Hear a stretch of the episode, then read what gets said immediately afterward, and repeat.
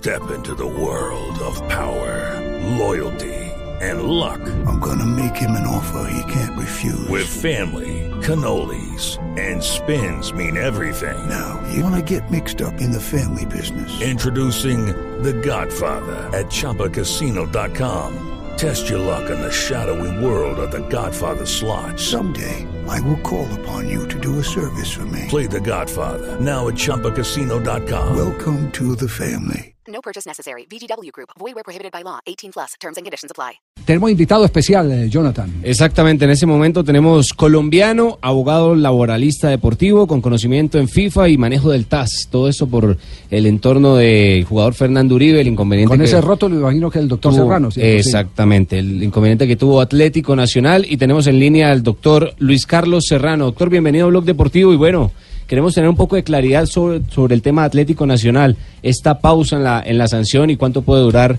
esta, pues, ese inconveniente que tiene el equipo verde. Doctor Serrano. Muy buenas tardes, eh, Javier, a toda la mesa de trabajo y a todos los oyentes de la Blue. Eh, Muchas gracias por la invitación. eh, la, la primera inquietud, como se la planteaba Jonathan Sachin, es eh, el tema de Atlético Nacional. Su experiencia, ¿qué le indica? Eh, ¿Cuánto tiempo durará esta acción especial que el TAS le ha permitido al conjunto verdolaga? Yo pienso que por el tiempo a estar hablando de un periodo de ocho, a, de ocho meses a un año. Puede durar ese, ese, ese, ese proceso en el TAS. De ocho a ocho un año. meses- ocho meses a un- a un a un año. la ventana que le queda abierta a, Nacional, ¿no? Ese es, ese es entonces. Para conocerse el- Ese- la decisión final. Para conocerse la decisión final. Eh, de- eh, Nacional, ¿qué recursos tiene que, que hacer? ¿Cuál, ¿Cuál sería la acción eh, eh, en el procedimiento? Ellos ya lo que hicieron fue interponer un recurso, o explicando procesalmente, un recurso de apelación ante la resolución que expidió la Federación Colombiana de Fútbol, donde confirmaba la decisión de primera instancia por parte de la DIMAYOR.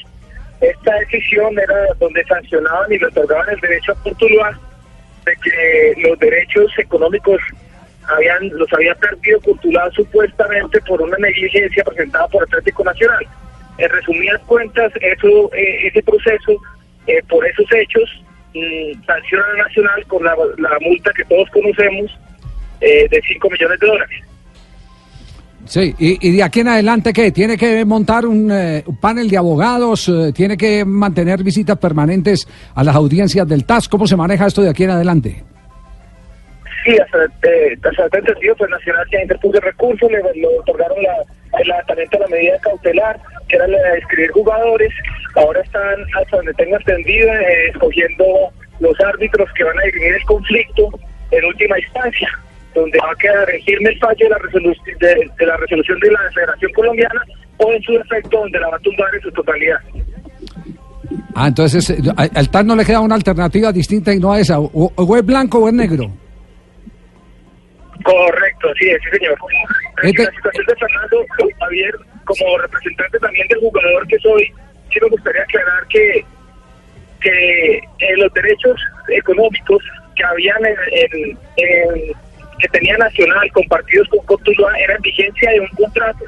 Ese contrato termina y el jugador pues no está obligado a renovar, simplemente no llegó a un acuerdo económico en el, en el momento que fue en el año 2014-2015 y si terminado una vez el contrato pues se terminan las obligaciones eh, para las partes.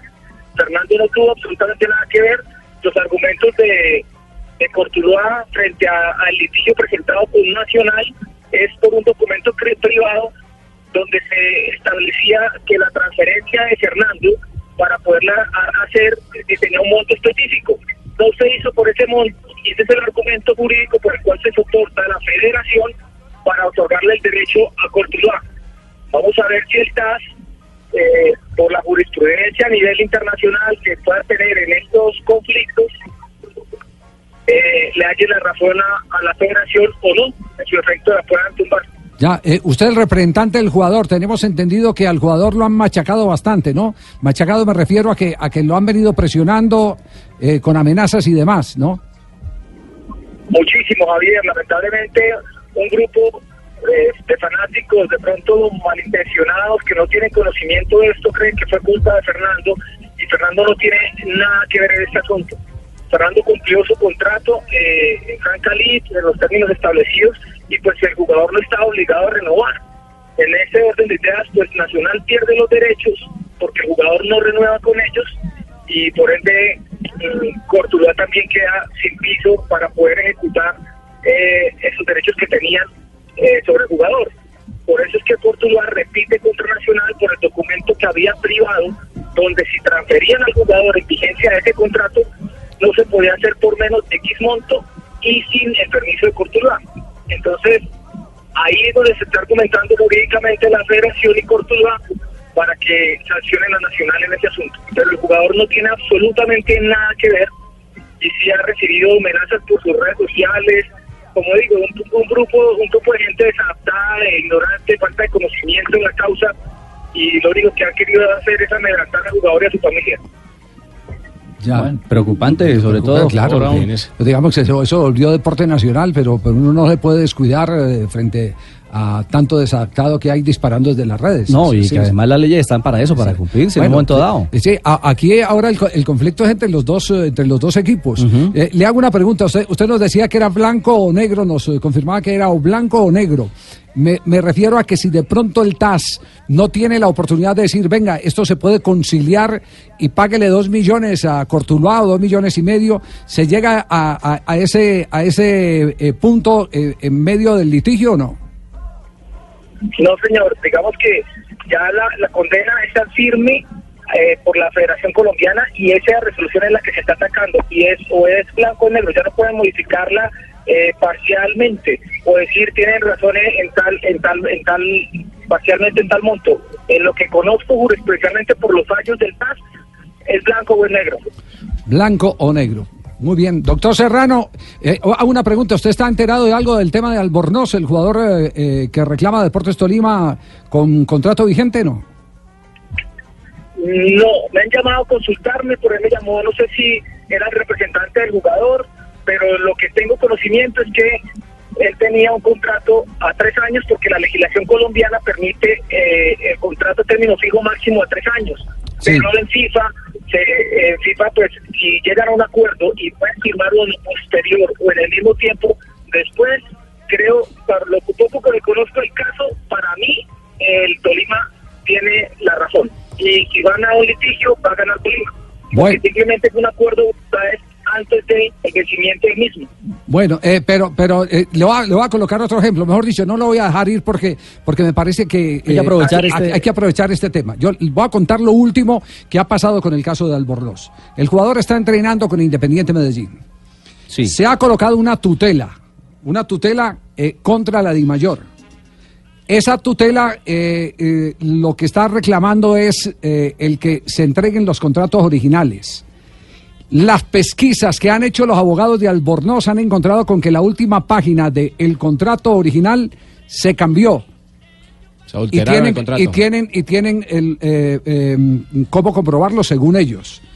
Le pidieron a la superintendencia de sociedades que reclamen los contratos y ya la superintendencia parece que pidió los contratos a la división mayor del fútbol eh, colombiano para que hagan la revisión correspondiente.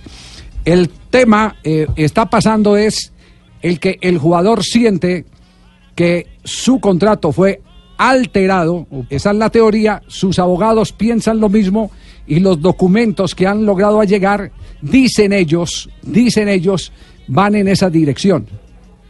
En ese caso, ¿cambiaría totalmente la teoría que usted tiene, doctor Serrano, o no? Eh, Javier, estamos hablando ya de que no tanto cambiaría, sino si aumenta se aumenta porque eh, en materia penal estamos hablando de falsear un documento privado y, y pues por proteger los derechos económicos de una institución, si eso se llega a comprobar me parece gravísimo y estaríamos frente a una situación de bastante eh, desagradable pues para el fútbol colombiano que, que pudiera pasar esto por parte de una institución tan seria que me parece a mí como es el Deportes Tolima.